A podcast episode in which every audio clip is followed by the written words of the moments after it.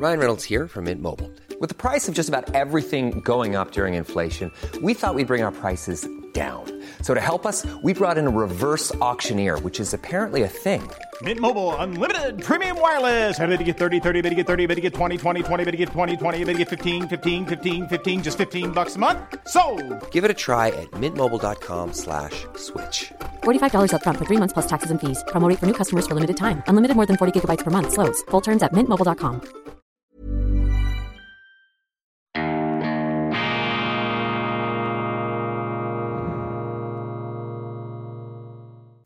Grüezi miteinander. Ganz herzlich willkommen, meine sehr verehrten Damen und Herren, bei Weltwoche Daily, die andere Sicht.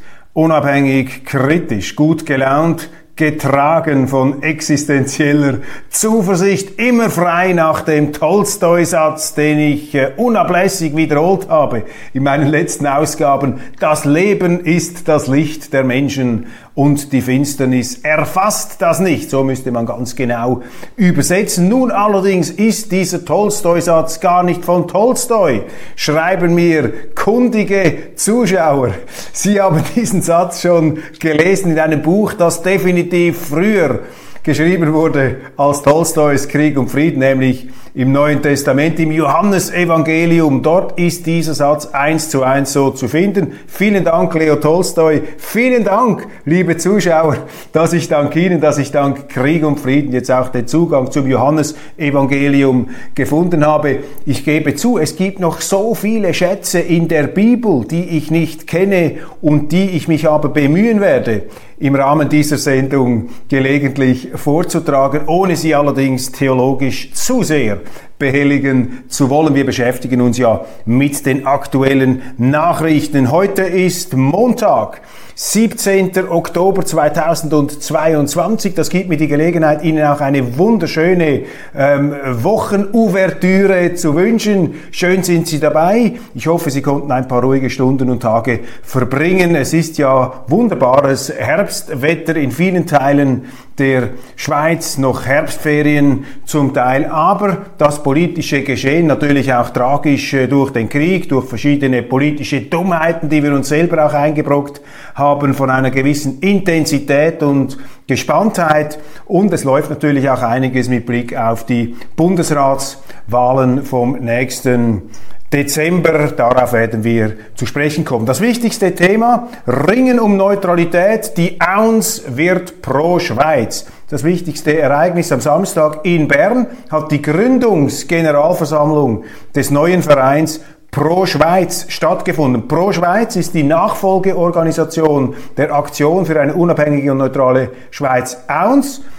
Drin aufgegangen ist auch das EU-No-Komitee, das ich präsidiert habe. Ich bin ein Befürworter dieser Fusion, dieser Zusammenlegung im Zeichen der Konzentration der Kräfte. Und drittens auch das unter die Unternehmervereinigung gegen den EU-Beitritt ist ebenfalls aufgegangen in diesen neuen Verein Pro Schweiz, der maßgeblich konzipiert und auch orchestriert und jetzt auch lanciert wurde von SVP-Doyen Christoph Blocher, der damit äh, magistraler Suples durch den äh, Tag geführt hat, eine sehr äh, lange Sitzung. Man musste eine ähm, Statuten, äh, eine Statutenverabschiedung äh, durchziehen. Da mussten Reglemente haarklein durchleuchtet werden. Es gab Abstimmungen, alles hochdemokratisch. Dann wurde auch ein neuer Präsident gewählt oder ein Präsident, der Gründungspräsident von Pro Schweiz. Das war ein Coup.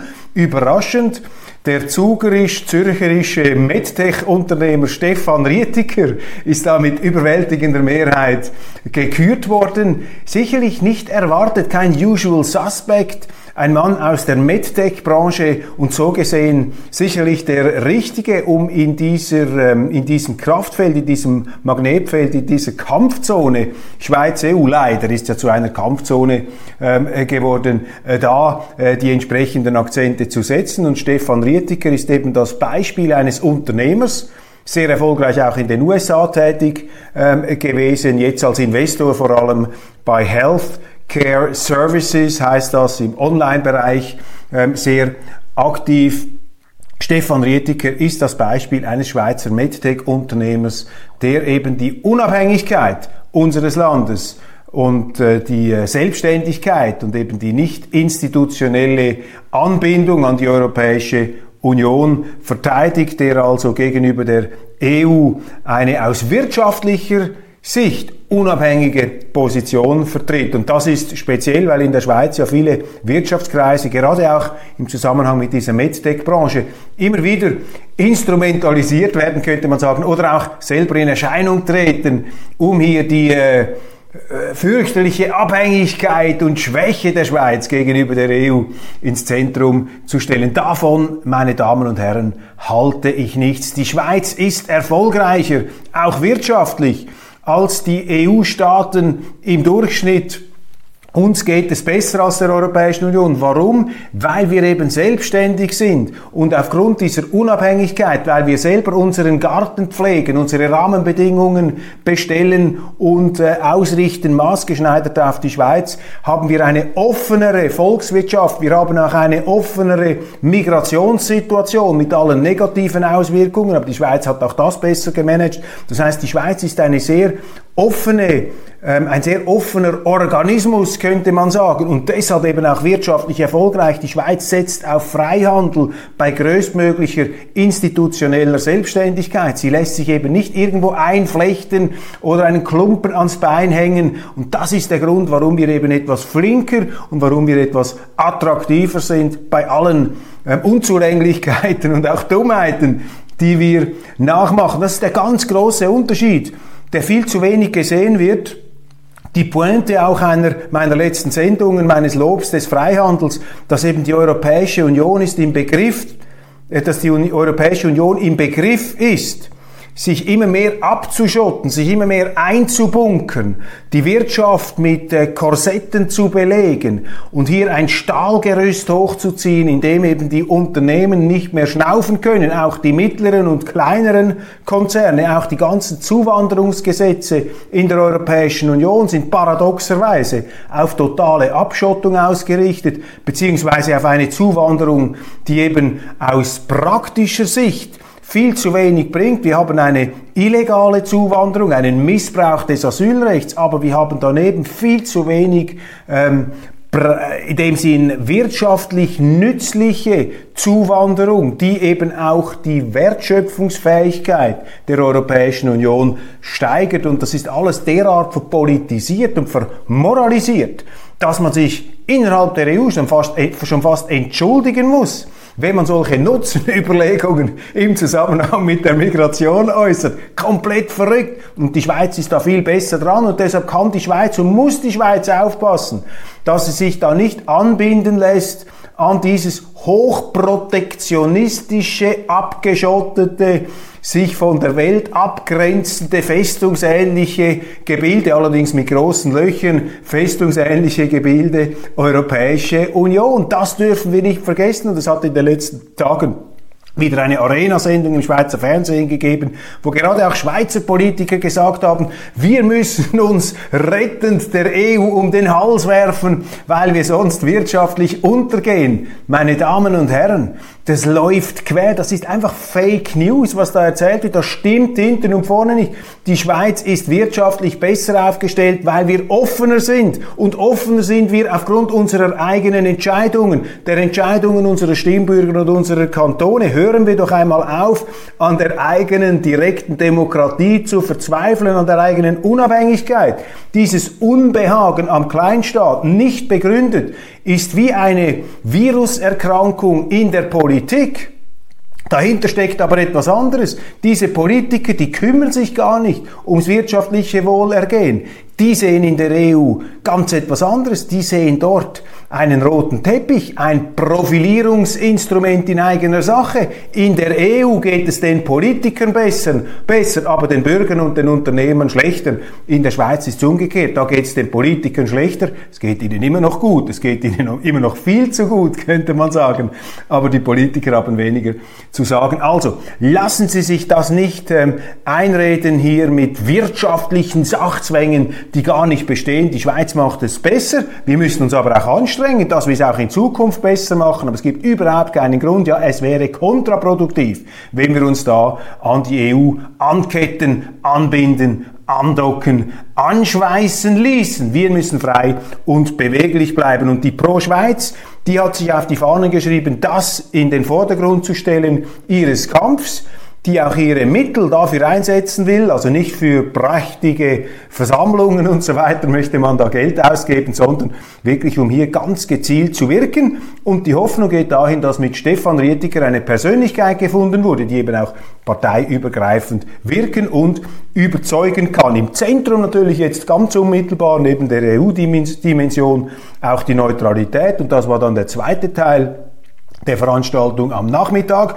Ähm, da hat Christoph Blocher seine Neutralitätsinitiative präsentiert und diese, diese Neutralitätsinitiative will den Begriff der Neutralität, der jetzt schon in der Verfassung steht, ausbuchstabieren. Und zwar im Sinn und Geist des klassischen Neutralitätsverständnisses der Schweiz, nämlich dass Neutralität Unparteilichkeit bedeutet. Das heißt, man nimmt nicht teil an Kriegen Dritter, und das heißt, weder militärisch noch mit anderen Vergeltungs- und Strafmaßnahmen. Ganz wichtig, da hat ja der Bundesrat jetzt gesündigt. Wir haben die EU-Sanktionen eins zu eins übernommen und sind dadurch Kriegspartei geworden. Der Bundesrat hat die Schweiz zur Kriegspartei gegen Russland gemacht mit Wirtschaftskriegsmaßnahmen, schön färberisch Sanktionen genannt. Und das möchte die Initiative unterbinden. Auch ähm, Vergeltungen gegen Einzelpersonen, Sanktionen, die da willkürlich Einzelne treffen, die da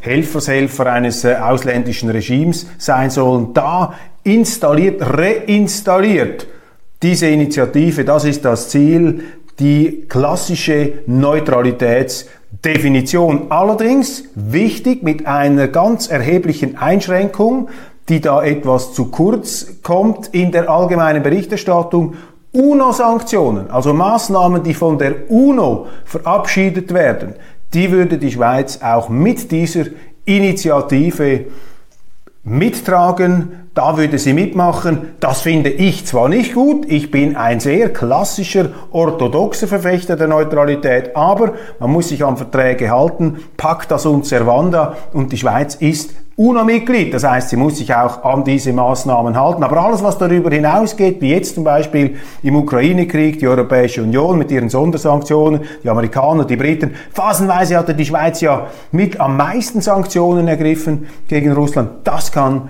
da nicht mehr sein. Und Christoph Blocher hat fraglos recht gehabt, als er gesagt hat, dass man sich in Bern vor dieser Initiative fürchte. Ich hatte die Gelegenheit, mit ihm auch noch ein Interview zu machen. Sie können das auf unserer Website sich anhören. Sehr interessant. Und Sie sehen Christoph Blocher von ungebrochener Vitalität und auch geistiger Klarheit und Schärfe.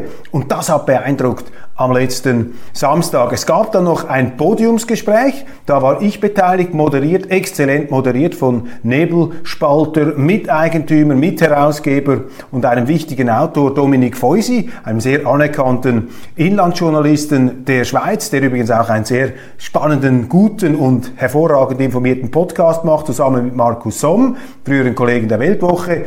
Ähm, Bern einfach, empfehle Ihnen das, äh, hören Sie sich das an auf Nebelspalter machen das sehr, sehr gut und der Dominik Feusi hat da in bester neutraler Manier, der Nebelspalter ist ja damals, was die Neutralitätsdiskussion angeht, nicht so streng unterwegs als die, wie die Weltwoche. Die, der Nebelspalter hat das begrüßt, dass die Schweiz da diese Sanktionen übernimmt. Aber das ist schon okay, da kann man ja diskutieren, man soll hier das bessere Argument äh, bringen. Auf jeden Fall, Dominik Feusi sicherlich etwas kritisch gegenüber meiner Sicht, hat das sehr, sehr professionell gemacht und ähm, mein äh, Diskussions-, mein Gesprächspartner war Botschafter, Altbotschafter Tim Guldimann, der in der Höhle des Löwen, könnte man sagen, bei der Auns in Bern, der Kaserne Bern in der Mehrzweckhalle seinen Part sehr, sehr gut gemacht hat, sehr gut dargelegt, hat natürlich das exakte Gegenteil meiner ähm, Argumentation. Tim Guldimann hat gesagt, ein derart strenges, aus seiner Sicht unflexibles Neutralitätsverständnis würde dem Bundesrat jeden Handlungsspielraum nehmen und in der heutigen Welt sei die Schweiz darauf angewiesen, hier eben solche Sanktionen auch mitzumachen, westliche Sanktionen, EU-Sanktionen, weil die Schweiz auch angewiesen sei dann wieder auf Gegenleistungen der Europäischen Union. Und wenn man da auf einem orthodoxen Neutralitätsstandpunkt verharre, dann würde man sich in die Isolation treiben. Da habe ich dann entgegnet, wenn unsere Diplomaten, wenn unsere Bundesräte nicht mehr in der Lage sind, der Europäischen Union und der Welt die schweizerische Neutralität zu erklären, dann haben wir die falschen Diplomaten und die falschen Bundesräte. Darauf entgegnete Guldimann, dass eben Solidarität gefragt sei und nicht Neutralität, worauf ich dann wieder konterte, dass die Neutralität, die Solidarität des Kleinstaats gegenüber der Weltgemeinschaft sei. Denn ein neutrales Land führe keine Kriege, greife niemanden an, ist also ein aktiver Friedensbringer. Und zweitens ist die Neutralität auch nützlich für die Welt, denn es braucht Neutrale für alle Seiten, für die Bösen und die Guten in Anführungszeichen, glaubwürdig neutrale Staaten, Vermittler, Unterhändler, damit man sich irgendwo wieder begegnen und eben über den Frieden verhandeln kann. Die Neutralität, und das ist ein hoch solidarisches Element, ein Kernelement der Neutralität, dass sie eben in Kriegszeiten die Möglichkeit eines Friedens in Erinnerung ruft, in wie Friedenszeiten erinnert die Neutralität an die Möglichkeit eines Krieges, darum steht sie auch dort unter Verdacht.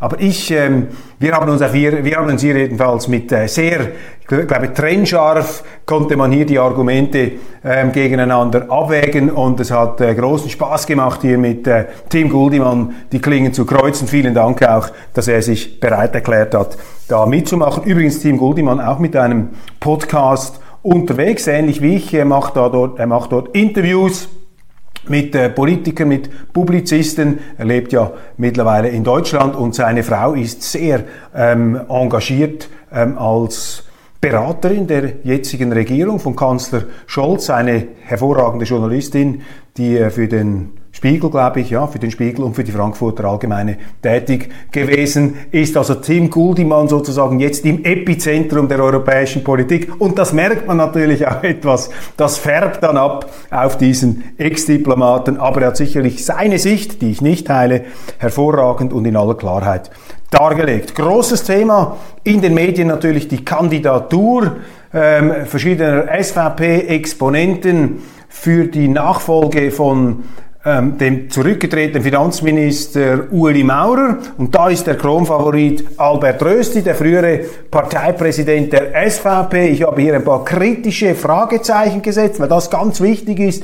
Man muss jetzt von Seiten der SVP diese ähm, Kandidaturen der eigenen Partei durchleuchten, nach dem Muster, nach dem Motto, nach der Frage, wie hältst du es mit der Neutralität? Und sind diese Kandidaten auch bereit, One size fits all seems like a good idea for clothes until you try them on. Same goes for healthcare. That's why United Healthcare offers flexible, budget friendly coverage for medical, vision, dental, and more. Learn more at uh1.com. Hey, it's Ryan Reynolds, and I'm here with Keith, co star of my upcoming film, If, only in theaters, May 17th. Do you want to tell people the big news? All right, I'll do it. Sign up now and you'll get unlimited for $15 a month in six months of Paramount Plus Essential Plan on us. Mintmobile.com slash switch. Upfront payment of $45 equivalent to $15 per month. Unlimited over 40 gigabytes per month. Face lower speeds. Videos at 480p. Active Mint customers by 531.24 get six months of Paramount Plus Essential Plan. Auto renews after six months. Offer ends May 31st, 2024. Separate Paramount Plus registration required. Terms and conditions apply if rated PG. Auf feindlichem Gebiet, könnte man sagen, auf gegnerischem Territorium eingebettet in die äh, Konsensstruktur des Bundesrates. Sind Sie in der Lage, sind Sie willens, haben Sie auch das Rückgrat und die innere Unabhängigkeit, die unbequemen, aber wichtigen Grundsätze einer SVP, der stärksten Partei der Schweiz. Und mit dieser Stärke kommt eben auch zum Ausdruck, dass sehr viele Schweizerinnen und Schweizer dieses Gedankengut tragen, dieses prinzipielle Gedankengut auf die Staatssäulen der Schweiz abgezirkelt, dass die das auch vertreten im Bundesrat. Und da gibt's natürlich Zweifel.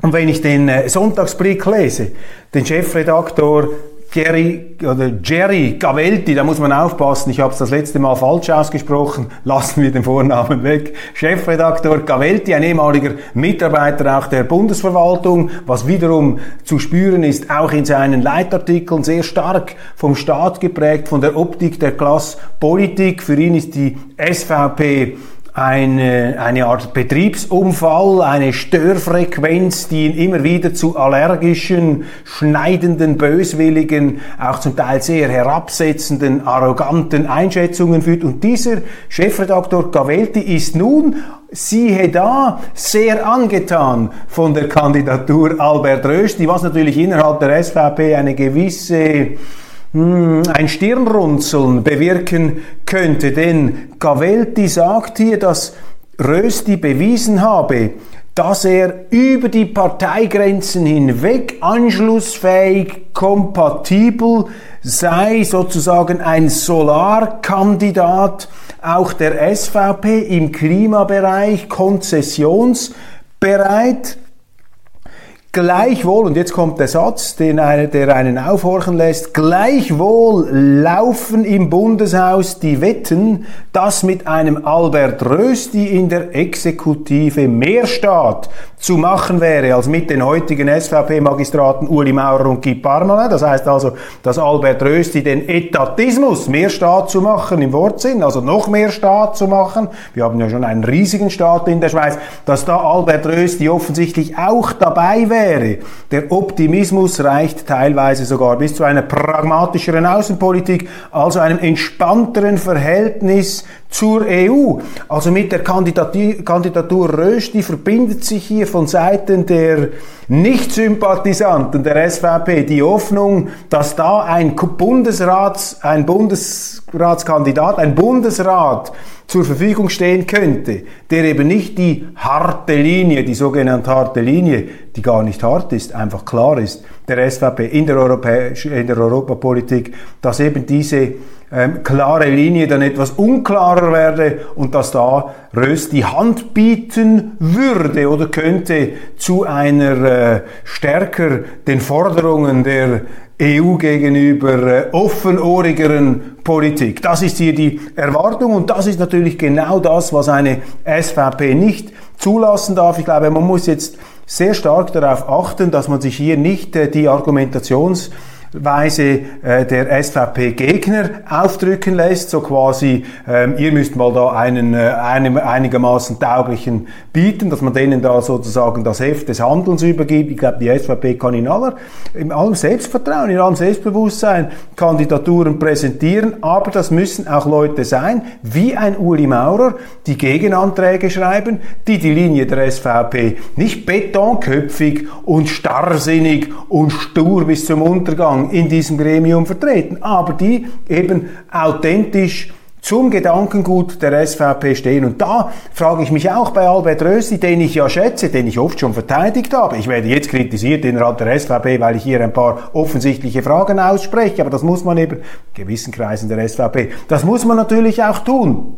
Man muss unabhängig bleiben, auch gegenüber der Partei, der man angehört. Ich frage mich einfach, Albert Rösti hat eine Enttäuschung einstecken müssen aus dem äh, SVP-Epizentrum Zürich-Herliberg. Da sind die Bestrebungen damals entfesselt worden, die ihn das Amt gekostet haben als Parteipräsident 2019, als es nicht gut lief für die SVP, wo er zwar selber sehr viele Stimmen gemacht hat, aber die SVP getaucht ist, ähm, wo er auch durch eine Ämterkumulation sich dem Verdacht ausgesetzt hat, äh, äh, bei nicht nur Herlibergern, nicht nur bei ähm, Christoph Blocher und seinem Kreis, sondern auch bei anderen, die sich dann einfach die Frage gestellt haben, ja, optimiert da einer eher seine Karriere, denkt er eher an die Partei, denkt er an die Schweiz, denkt er an sich? Und da hat man eine Veränderung vollzogen hin zu Marco Chiesa, der dann entsprechend äh, auf Vorrat kritisiert wurde, es aber sehr gut macht, auch ein konzilianter, erfolgreicher Majorzpolitiker ist als Ständerat, das ist ja Rösti seinerzeit nicht gelungen, spricht aber auch nicht gegen ihn. Das spricht dann eher wieder für ihn, dass er das äh, Gedankengut der SVP doch so klar vertrat, dass man ihm diese Ständeratsposition äh, nicht zu äh, billigen wollte im Kanton Bern. Aber ich habe die Befürchtung bzw. die Frage, ob hier allenfalls durch diese internen Verwerfungen sich bei Albert Rösi, der ja ein sehr äh, netter, ein freundlicher ähm, Zeitgenosse ist, dass da so ein Groll entstanden ist, der ihn auch etwas vom Gedankengut, wie es durch die Herliberger SVP oder man könnte auch sagen durch die SVP vertreten wird in ihrem Parteiprogramm. Man darf das eben nicht alles gegeneinander ausspielen. Ich meine das mit einem Augenzwinkern, wenn ich da Herliberg so betone.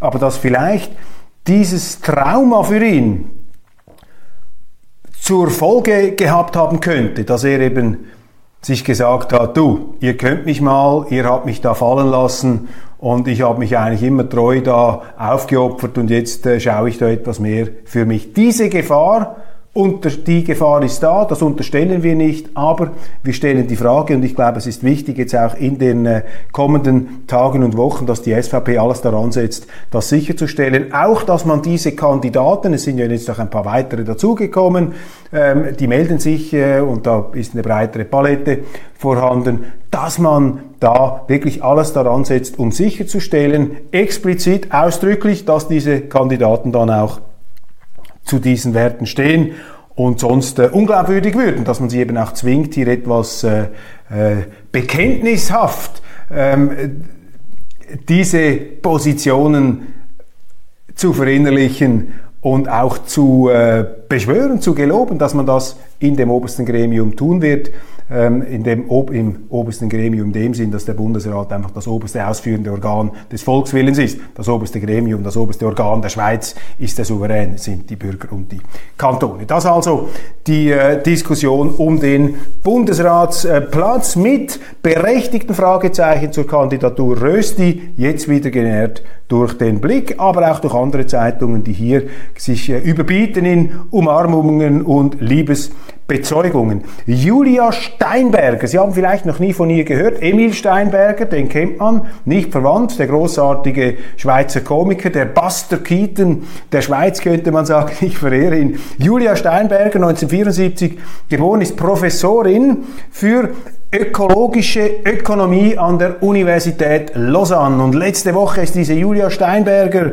ähm, landesweit bekannt geworden, weil sie sich an den Boden geklebt hat bei der Wankdorfbrücke in Bern ähm, und zwar bei der Ein- und Ausfahrt der Autobahn A6. Da haben sich Klimaaktivisten quergelegt im Wortsinn, um zu protestieren gegen die aus ihrer Sicht bevorstehende Klimakatastrophe. Und Frau Steinberger, das ist hier das Spezielle, sie ist einerseits Autorin dieses IPCC-Reports vom Internationalen Klimarat, von diesem Weltklimarat, von diesem Wissenschaftsgremium von dieser Weltkirche der Klimaforschung und sie ist Professorin eben für ökologische Ökonomie an der Universität Lausanne und sie hat da von einem Akt des zivilen Widerstands gesprochen. Ist natürlich mehr, wenn Sie sich einfach auf eine Autobahn legen, dann hat das, äh, ist das so eine Art soft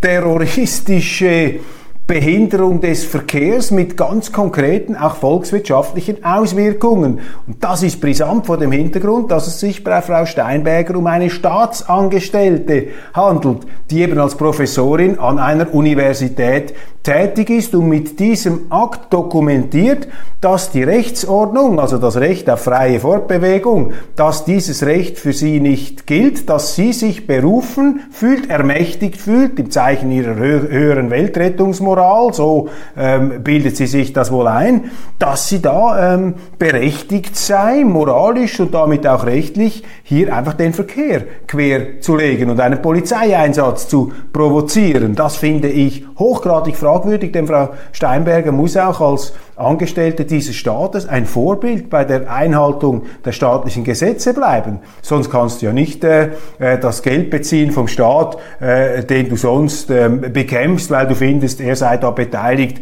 an einer ähm, entmenschten Zerstörung des Planeten. Also hier gerät sie in einen sehr heftigen Selbstwiderspruch und das Ganze ist natürlich auch von einer hohen äh, äh, doppelmoralischen Zwielichtigkeit, denn stellen wir uns vor, wenn ein Professor an einer Uni sich jetzt äh, dermaßen aktivistisch und soft-terroristisch für ein rechtes Anliegen einsetzen würde, dann wäre der Druck sehr, sehr groß, äh, diesen Professor zu entlassen oder diese Professorin. Und da müssen wir natürlich aufpassen, dass unsere Unis nicht gekapert werden, ähm, in Geiselhaft genommen werden von politischen Linksaktivisten, die auch zusehends Intoleranz auftre auftreten, intolerant auftreten. Und dass sie intolerant sind, das sieht man ja schon daran, dass sie eben solche Verkehrsblockaden machen. Interessant allerdings bei Frau Steinberger, eine spannende Familie, ihr Vater, Jack Steinberger, in Bad Kissingen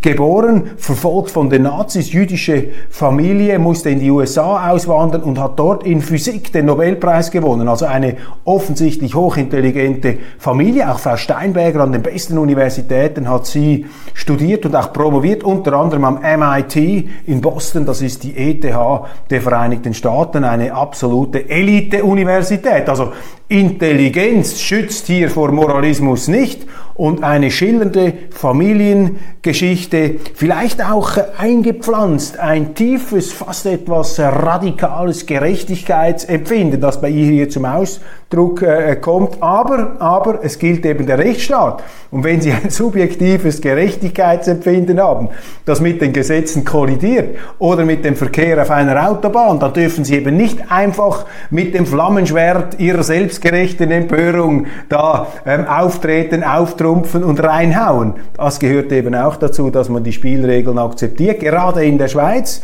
wo wir eine direkte Demokratie haben und die Mitsprachemöglichkeiten, die legalen, die auch eine Professorin hat, die sind groß und deshalb sollte man die nicht mit Verachtung strafen. Renovate Switzerland heißt übrigens die Organisation im Rahmen äh, derer äh, ihrer Aktion sich nun Frau Steinberger da hat abschleppen, wegtragen lassen von der Polizei. Ich schließe eine Rezession in der Schweiz aus. Er sei trotz der Krise optimistisch, sagt der Direktor der Konjunkturforschungsstelle der ETH, Jan Egbert Sturm, in einem Interview mit den TA-Medien.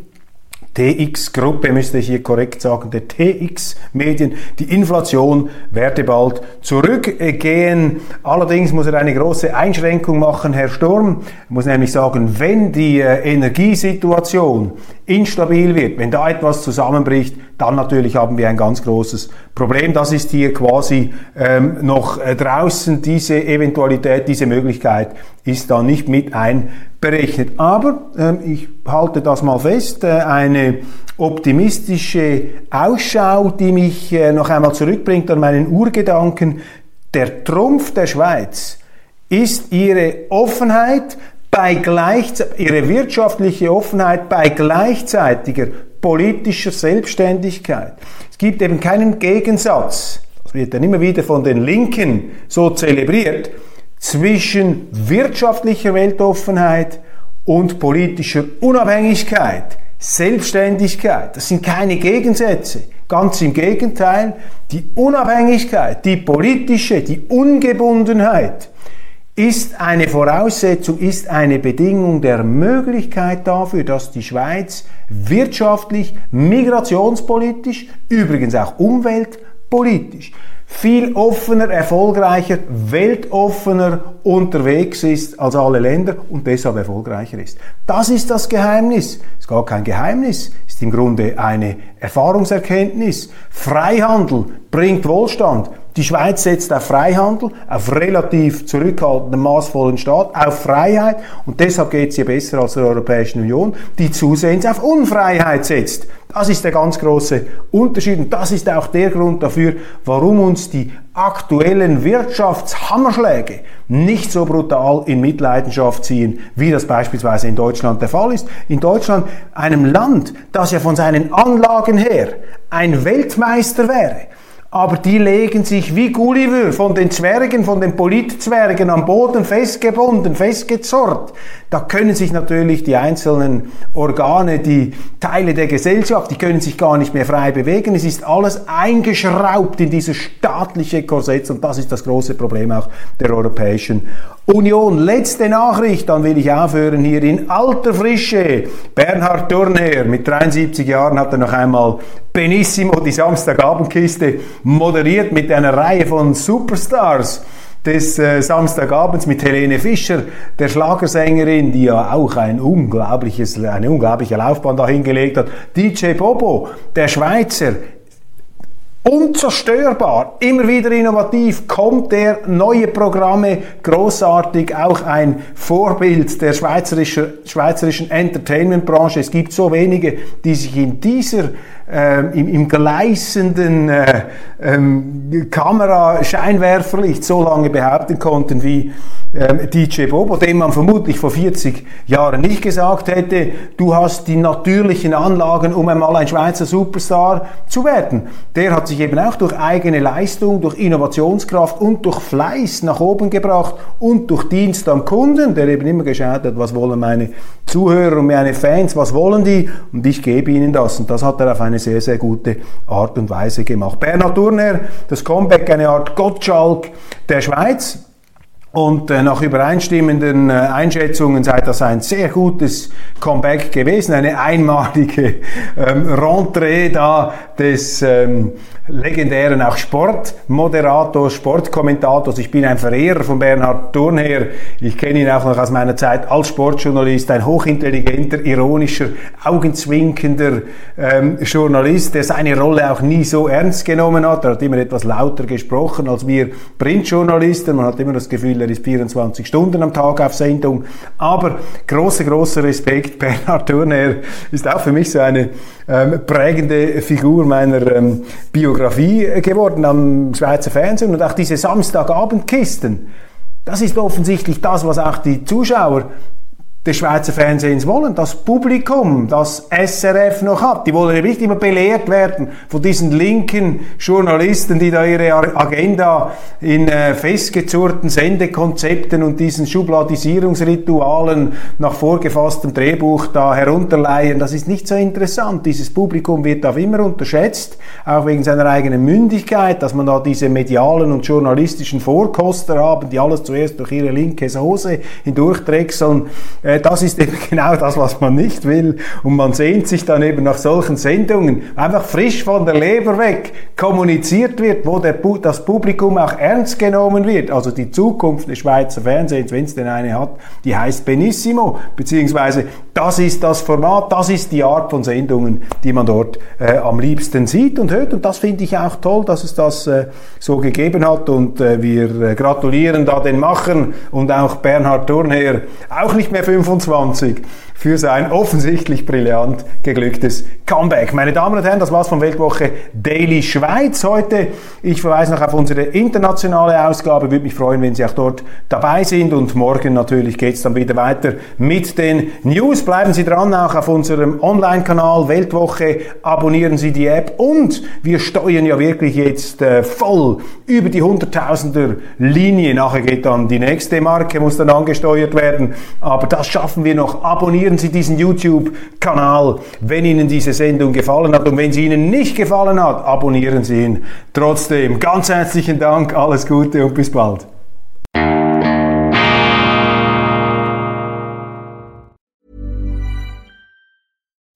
When you make decisions for your company, you look for the no-brainers. If you have a lot of mailing to do, stamps.com is the ultimate no-brainer. Use the Stamps.com mobile app to mail everything you need to keep your business running with up to 89% off USPS and UPS. Make the same no brainer decision as over 1 million other businesses with Stamps.com. Use code PROGRAM for a special offer. That's Stamps.com code PROGRAM.